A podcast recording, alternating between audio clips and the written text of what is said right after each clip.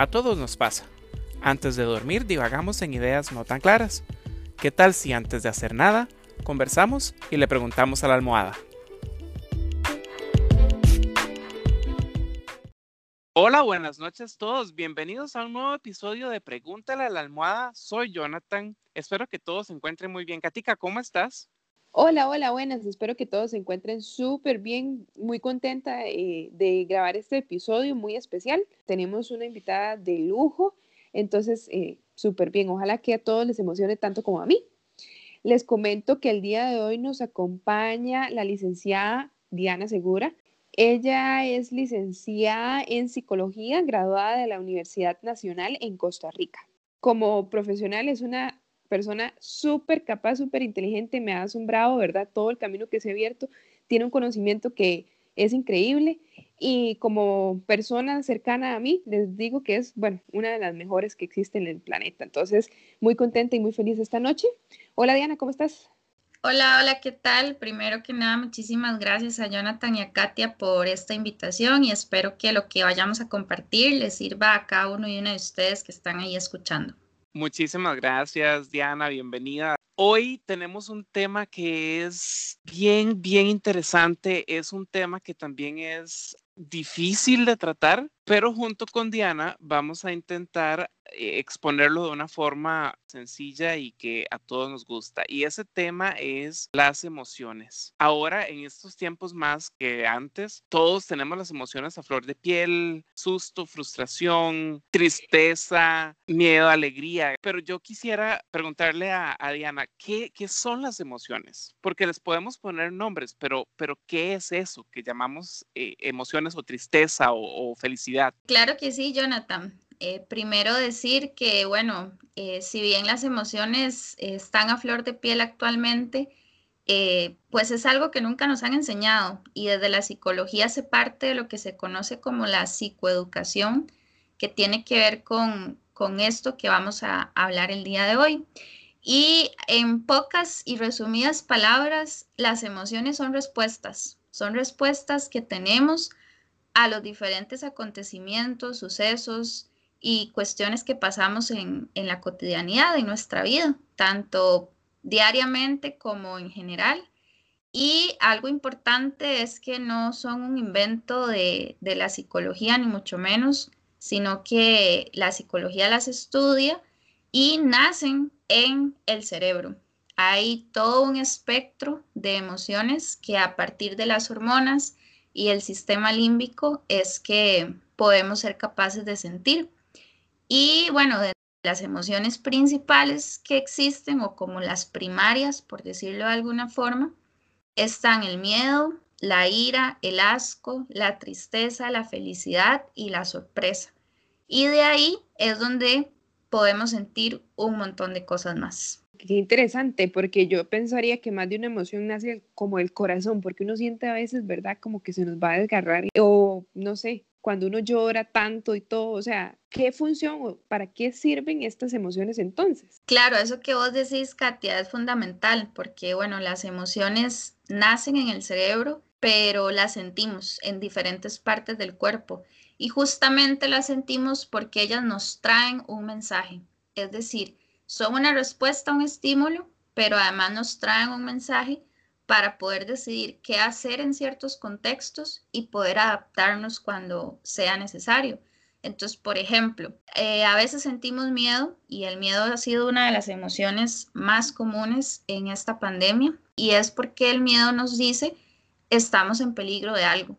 Entonces, donde yo siento el miedo, recibo el mensaje de que estoy en peligro y puedo accionar para poder ponerme a salvo en un lugar seguro o alejarme de la situación que, que significa peligro para mí.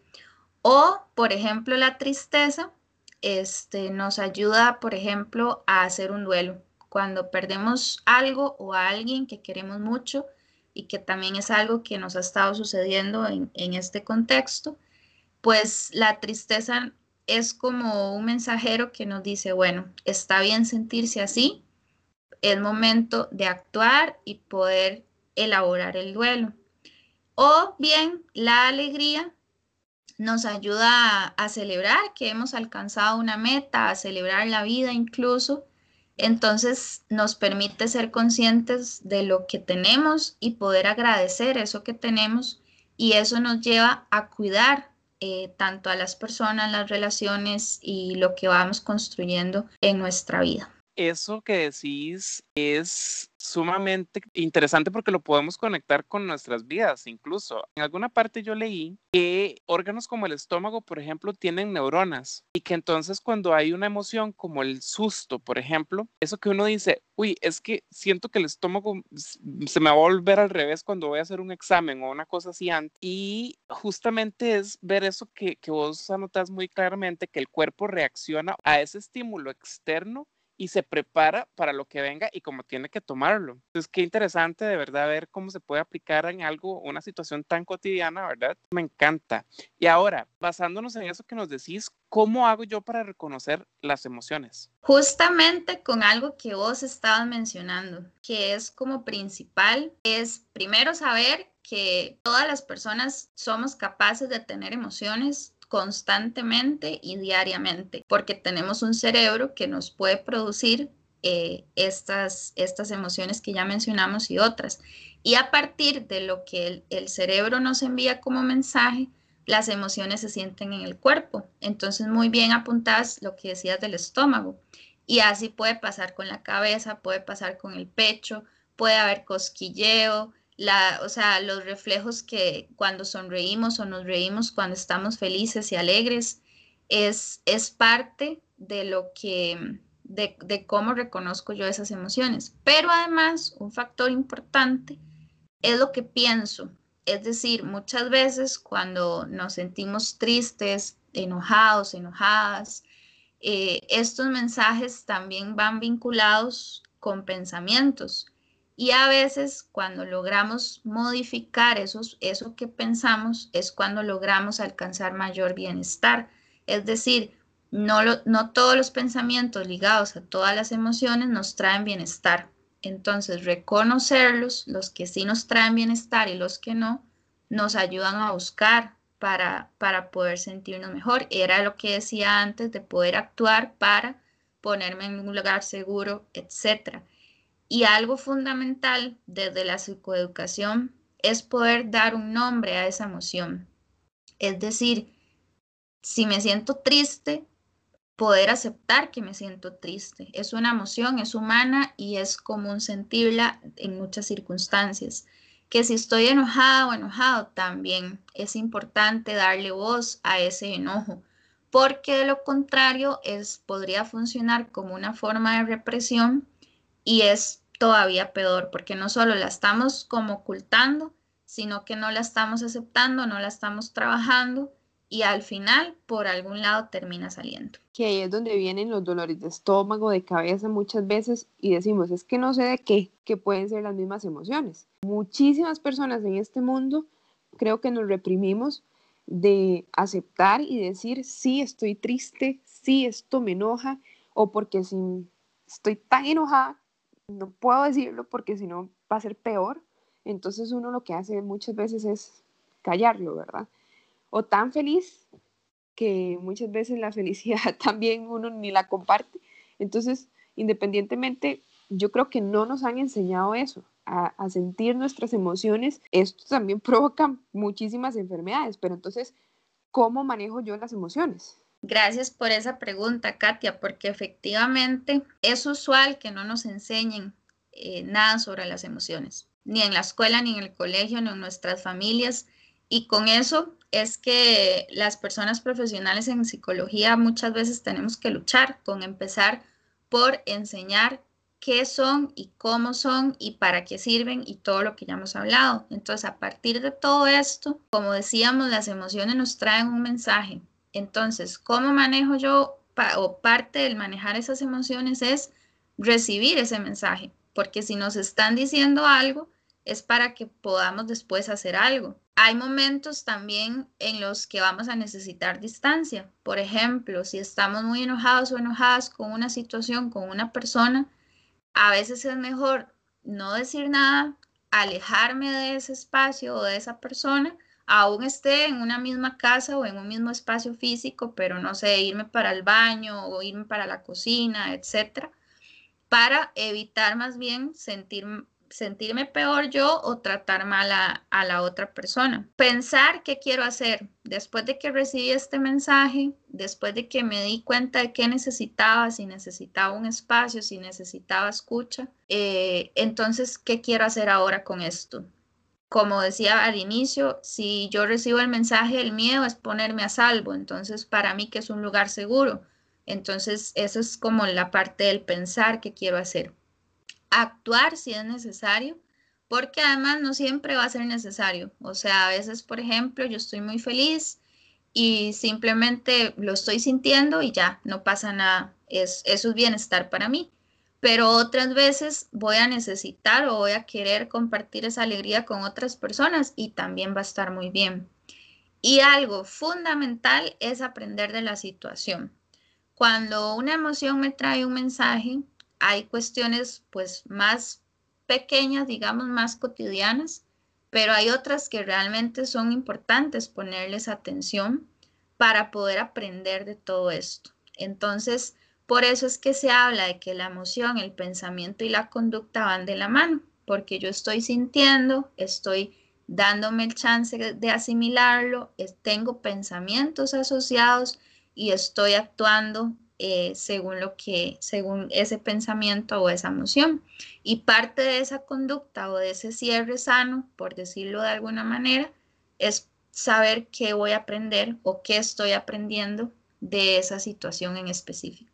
Y hablando de emociones, qué triste se siente uno saber que incluso en un tema tan importante y tan básico en la vida de, las personas, hay tan mala educación, ¿verdad? Que es lo que nos estás contando. Pero entonces, ¿por qué no tratamos de completar este pedacito de educación para las personas que nos escuchan y contarles, tal vez nos, nos tengas vos, este, Diana, algunos tips para poder interpretar o manejar ese mensaje que nos trae las emociones y que nos estás eh, comentando? Claro que sí. Eh, algo fundamental así, pero fundamental, que no estamos acostumbrados a hacer muchas veces es em, a hablar. Es decir, nadie puede adivinar lo que alguien siente. Y a veces por eso hay malas interpretaciones, hay peleas, hay muchas cosas que se pudieran evitar si tuviéramos como esa capacidad de comunicar lo que estamos sintiendo, lo que estamos pensando de una forma asertiva, respetuosa, amorosa, porque aunque yo esté muy enojada, puedo ser amorosa en cómo comunico las cosas, o igual si estoy triste o, cualquier otra cosa. Entonces, el diálogo entre las partes involucradas siempre va a ser fundamental. Hay emociones que, como decía anteriormente, son solo nuestras y nos pertenecen a nosotros y está bien sentirlas, darnos el tiempo, el espacio que necesitemos. Habrá otros momentos en que sí queremos compartir esas emociones con si hay una persona implicada y pues va a estar bien. Lo importante es no suponer que la otra persona sabe lo que siento, porque entonces es donde pueden eh, haber conflictos.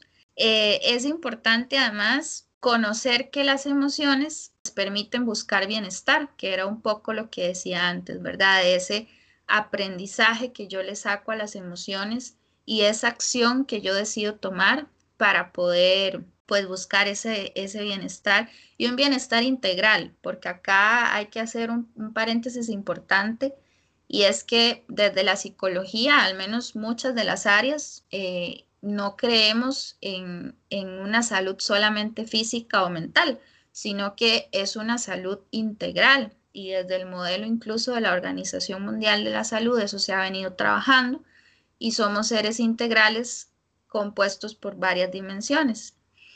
Y algo importante es que las, las emociones nos permiten comunicar qué necesitamos. Y esto es realmente importante porque somos seres sociales, no somos eh, seres que podemos vivir eh, en, eh, individualmente. Incluso ahora, con todo el tema del confinamiento, hay personas que tal vez están viviendo solas en un departamento, por decir algo, pero aún así dependen de el Uber que lleva la comida, el agricultor o la agricultora que va a comprar a la feria, las personas del supermercado o los taxistas que la llevan de un lugar a otro.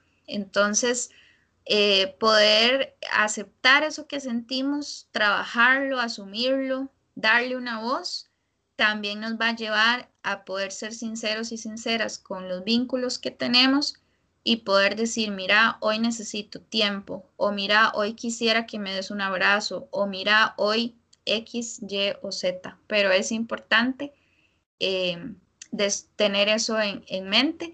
Y como último tip es eh, recordar que las emociones son humanas, son parte de nuestro ser, son mensajeras y siempre van a estar ahí. Entonces reconocerlas va a ser parte de un bienestar integral. Qué increíble todo lo que hemos aprendido en tan pocos minutos. Realmente, bueno, una como yo, estoy así como, wow. Y qué lástima que no nos enseñen esto. Es algo que deberíamos saber creo que todos, y muchas personas andan sonriendo, pensamos que están los mejor y son las personas que tal vez han perdido su vida. Pienso que aquí las emociones pueden dar aparentar otra, otra cara, no sé si me equivoco, pero por eso hay que darles voz. Me, me queda este mensaje a mí que creo que, que me parece súper importante. Diana, muchísimas gracias de verdad, de todo corazón. Gracias por estos mensajes que, que nos acabas de dar. En pocas palabras, entiendes súper bien y qué lástima que no tenemos más tiempo, pero muchísimas gracias por compartir ese conocimiento que tenés con nosotros hoy. En efecto, muchísimas gracias, Diana, por esa intervención tan, tan, tan buena y en tan poquito tiempo todo lo que nos enseñaste de verdad. Bueno, no, con muchísimo gusto. Quedo eh, pues ahí al servicio, atenta y nada más en un último tip, comentario en, en relación a lo que decía Katia Darles voz a las emociones no implica necesariamente decirles. Hay recursos creativos que se pueden utilizar, así que espero que este podcast les sirva para dejar volar su creatividad y poder darle voz y manejar sus emociones. Muchísimas gracias por la invitación. Gracias, 100%, eso es muy cierto. Excelente. Y a todas las personas que nos escuchan, vamos a contarles que tenemos una pequeña sorpresa para ustedes. Diana esta profesional en psicología que nos acaba de acompañar nos va a regalar un poquito más de su tiempo esta vez en nuestro Instagram, donde vamos a tener un post sobre el podcast de hoy y en donde ustedes podrán hacer consultas sobre emociones directamente a Diana y vamos a tratar de responderlas a través de ella. Así que por favor vayan a nuestro Instagram, pregúntale a la almohada, nos siguen y en la imagen que tiene que ver con el podcast de hoy sobre emociones, realicen sus consultas para que Diana pueda evaluarlas y responderlas directamente. Muchísimas gracias, que tengan muy bonita noche y nos vemos en un próximo podcast.